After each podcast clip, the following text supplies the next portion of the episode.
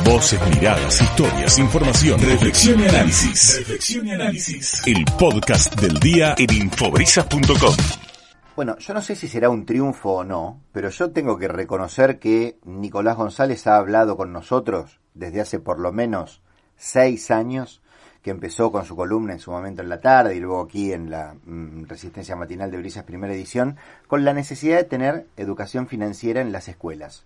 Ayer, la Ciudad Autónoma de Buenos Aires decidió que va a incluir por lo menos en el último año de la escuela secundaria la educación financiera. Hola Nico, ¿cómo estás?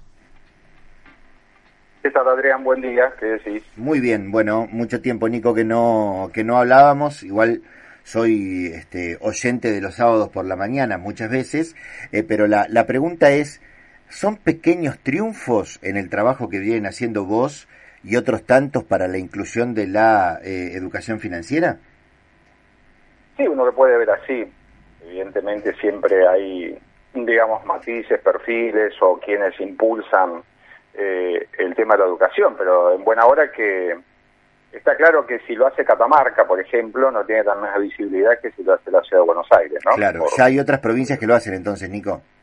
Empezó Neuquén eh, como primera prueba, después San Luis también está trabajando, quizá con un perfil más bajo, eh, pero hay, como te decía, impulsores, ¿no? Eh, uno, hay una línea de trabajo en la educación financiera que es la que maneja el Banco Central. Eh, ahí ellos tienen su programa de educación financiera, pero nosotros desde la ABC decimos siempre lo mismo, ¿no? Eh, hay dos modos de llegar a la educación y podés llegar desde la macro, ¿no?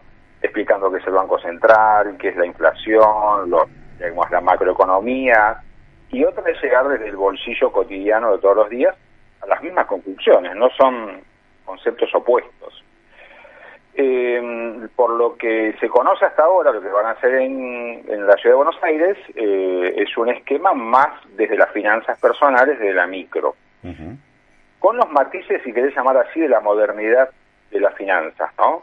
Mucho de billeteras electrónicas, criptomonedas, que son temas que claramente apasionan a los chicos, ¿no? porque en los talleres que venimos llevando adelante siempre surgen esos temas eh, basta lanzar una pequeña pequeña pregunta al aire o tirar alguna carnada y enseguida los chicos se enganchan con eso. Pero bueno, es una es una experiencia interesante, primero porque la ciudad lo impone como contenido obligatorio. Claro. En el marco de un espacio de horas que, que cuentan para la inserción laboral de los estudiantes de escuelas públicas y privadas, pero bueno, le dedica unas horas nosotros tenemos un, un proyecto este año eh, un poco más ambicioso, vamos a ver si lo podemos llevar adelante, pero también en una dirección similar. Eh, la ciudad de Mar del Plata me parece que es una, una ciudad que se merece eh, dar ese paso. ¿No? Me parece que tenemos que dar ese paso. Es una ciudad con una cantidad importante de estudiantes. Hay otras ciudades de la región que también están analizando el tema y me parece que estaría bueno tener a Mar del Plata como ciudad de la educación financiera, ¿no? Ahora, eh, Nico, ¿podría esto llevarse a cabo, por ejemplo, en las escuelas de educación municipal, o sea, que están eh, atendidas por la, la Secretaría de Educación Municipal? porque evidentemente es muy difícil imaginar lo que se haga solamente en las escuelas provinciales de Mar del Plata sin que abarque otros distritos, ¿no?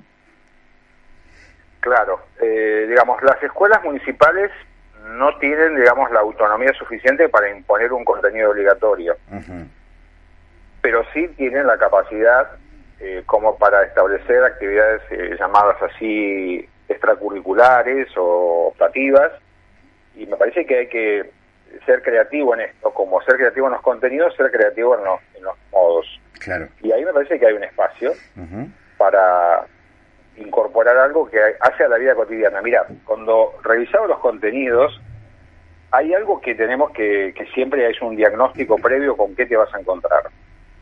Y son contenidos transversales, porque vos podés ir desde las matemáticas a la historia, podés entrarle a la educación financiera por donde quieras, por la puerta que vos quieras. Claro. Pero hay déficits que, que están presentes y no se pueden ignorar.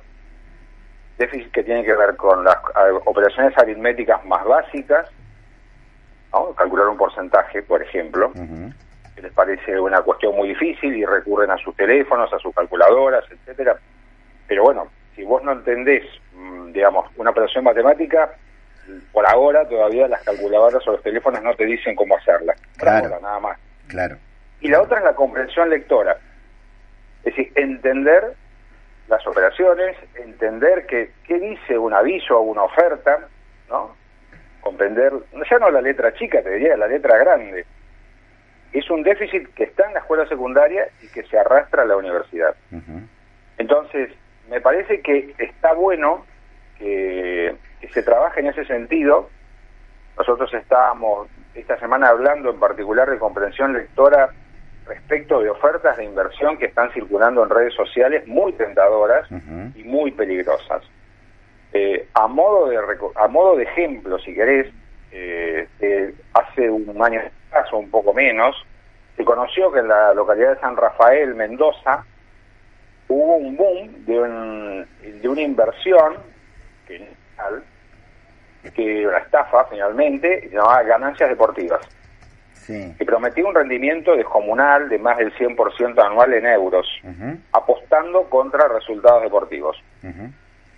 Ahora hay una, no se llama una especie de, no sé llamar, algunos llaman empresa, es como una especie de grupo mm, de conformación y solidez muy discutible, se llama Zoe Capital o Universidad del Trading, que también se instala en la zona de Cuyo, que está en todo el país, pero vuelve a San Rafael, digamos. En ese sentido el hombre vuelve a tropezar con la misma piedra dos o tres veces. ¿Por qué? Porque no tiene educación financiera, porque no tiene capacidad de comprender lo que está, lo que está poniendo sus ahorros, por muchas razones. Pero bienvenida a la educación financiera, Adrián. Sí, sí, bueno, claro que sí. Bueno, Nico, quería hablarlo con vos porque me parece, ayer leí la noticia, obviamente, esto que vos contás, que lo haga Cava repercute de una forma mucho más interesante.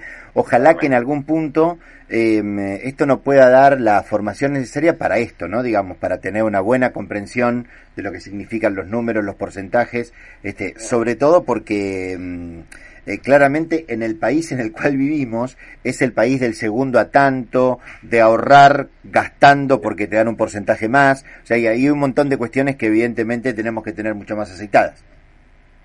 Conocimientos y comportamientos sanos, ese sería el desafío. Bien. Nico, te dejo un abrazo, que estés bien y que tengas un gran 2022. Igualmente para vos, Adrián. Hasta luego, un abrazo. Nico González, el hombre de la economía financiera, del ABC de tu dinero, de la educación financiera, perdón, eh, que además es el eh, conductor del programa que va de los sábados desde 9 y hasta las 10 de la mañana.